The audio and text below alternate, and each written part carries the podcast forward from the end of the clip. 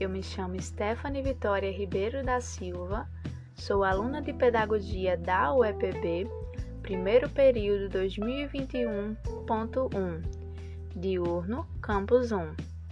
Neste episódio do podcast, meu assunto em pauta será a imprensa paraibana e educação. Anúncio de professores no jornal O Publicador, no período de 1864 a 1885. Neste episódio, pontuamos tópicos como informações sobre o jornal O Publicador, os anúncios, leituras de alguns recortes de anúncios e formações dos professores. Inicialmente, comentaremos sobre a análise de como o professor era representado nos anúncios de oferta de serviços no jornal O Publicador. Os discursos proferidos por professores por meio dos anúncios nos remete a uma das maneiras que esses profissionais utilizavam para demonstrar a sua posição na sociedade imperial daquela época. Esses discursos, então, excediam a função de informar para persuadirem o público leitor e chamarem a atenção dos mesmos. Para de fato iniciarmos faz-se necessário compreendermos que no decorrer do século XIX, o jornal era visto como um espaço de debate social que poderia agir contra ou a favor do governo. E dentro dele estava o gênero anúncio, que busca uma representação da realidade. Seguimos agora para o primeiro tópico. O jornal aqui em pauta, O Publicador, foi o primeiro diário paraibano do século XIX que circulou diariamente e também foi considerado o jornal que teve maior circulação da Paraíba. Ele era composto por quatro páginas, que eram divididas em três colunas. Era constituído pelas seguintes seções: parte oficial, repartição da polícia, noticiário, transcrição, edital e anúncios de modo que, na maioria das vezes, os anúncios encontravam-se na última página.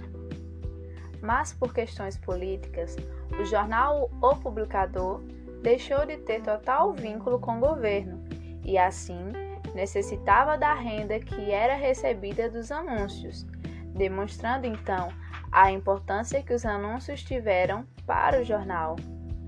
Sigamos nós agora para o segundo tópico os anúncios geralmente se encontravam na última página do jornal e gradativamente foram sofrendo mudanças ao longo do tempo, de forma que havia uma junção do que era a função do anunciante e do que estava sendo proposto, a fim de convencer o leitor para o que estava sendo ofertado.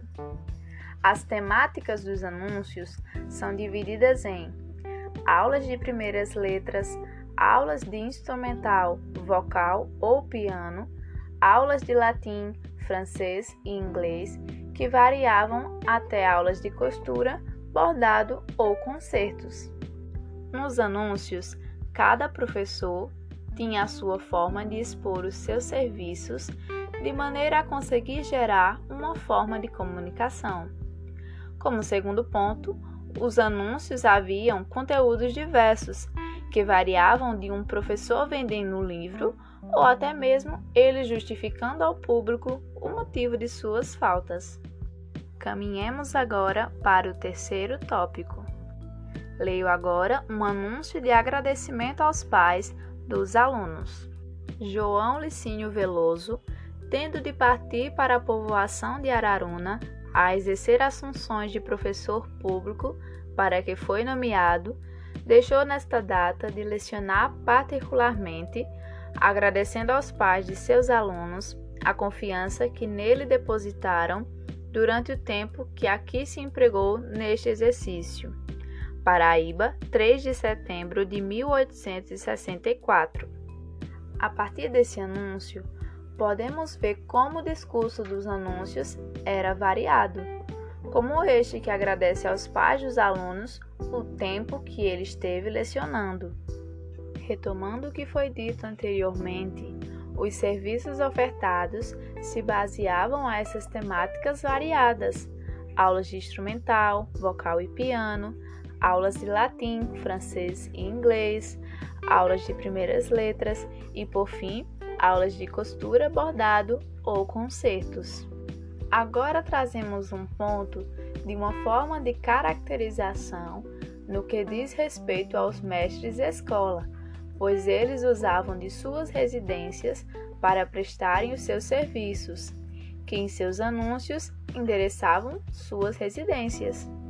Como outro ponto, trazemos agora o anúncio de uma professora não identificada ofertando aula de música, piano e violão. Na rua direita, número 191, aula particular, continua-se a receber alunas, ensinando-se tudo quanto é próprio a uma menina, assim como música, piano, violão e etc. E também leciona em casa particulares. Neste anúncio, a professora mostra seus dons com a música e traz um diferencial quando diz, abre aspas, ensina tudo quanto é próprio a uma menina, fecha aspas.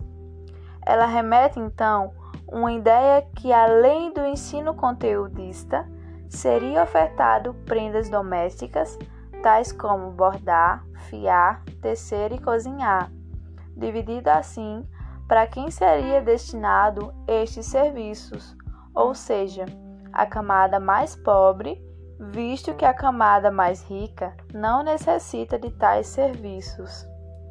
Citaremos agora o anúncio de aviso de professora ofertando o ensino de primeiras letras. A abaixo assignada faz ciente aos senhores pais de família que, tendo obtido do Excelentíssimo o senhor presidente da província licença para ensinar primeiras letras nesta capital, resolveu desde já a dar princípio às funções inerentes ao seu magistério no sobrado de sua residência, número 32, situado na Rua do Varadouro, contíguo ao senhor Francisco Soares da Silva Retumba a abaixo assignada promete também aos mesmos senhores todo zelo e esmero na educação e adiantamento das meninas que lhes forem confiadas, como preceptora e mãe. Paraíba do Norte, 22 de fevereiro de 1868.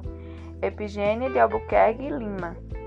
Neste anúncio, a professora deixa claro que os seus serviços vão além do magistério, estipulando a ela o dever de preceptora e mãe, de forma que assim consiga persuadir e designar aos pais uma confiança.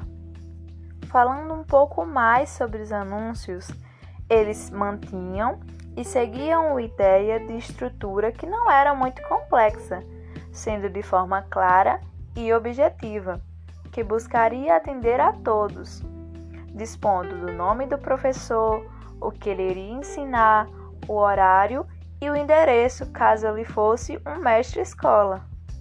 Sigamos agora para o nosso último tópico. As atuações dos professores como anunciantes no jornal, em grande parte, era pela oferta de ensino particular, trazendo para a nossa realidade, a nível de Brasil, há uma preocupação em dividir o ensino para os ricos e para os pobres.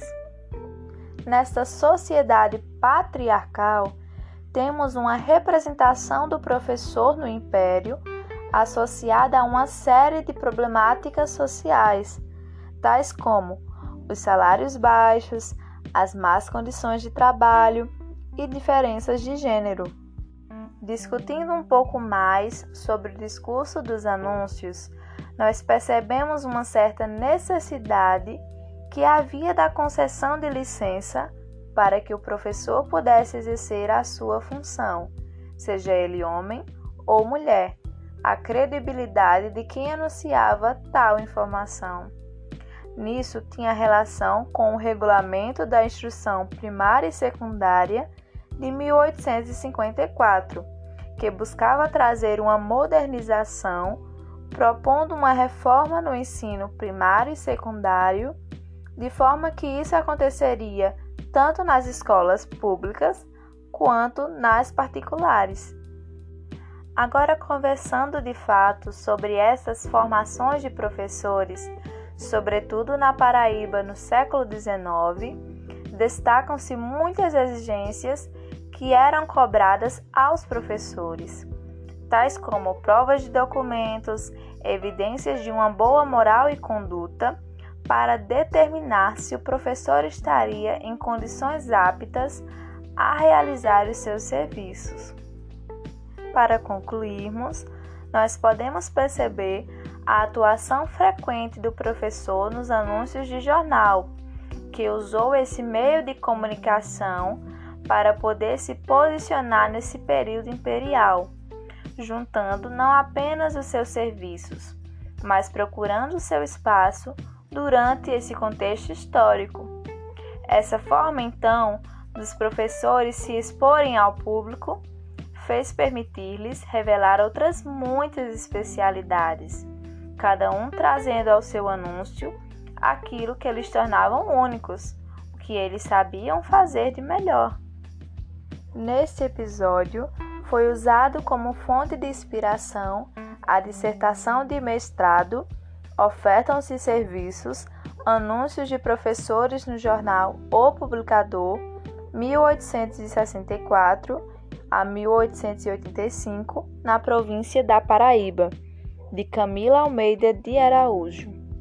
Agradeço por escutar este podcast e animamos também escutarem os outros episódios da nossa turma de pedagogia 2021.1, que são tão proveitosos quanto este.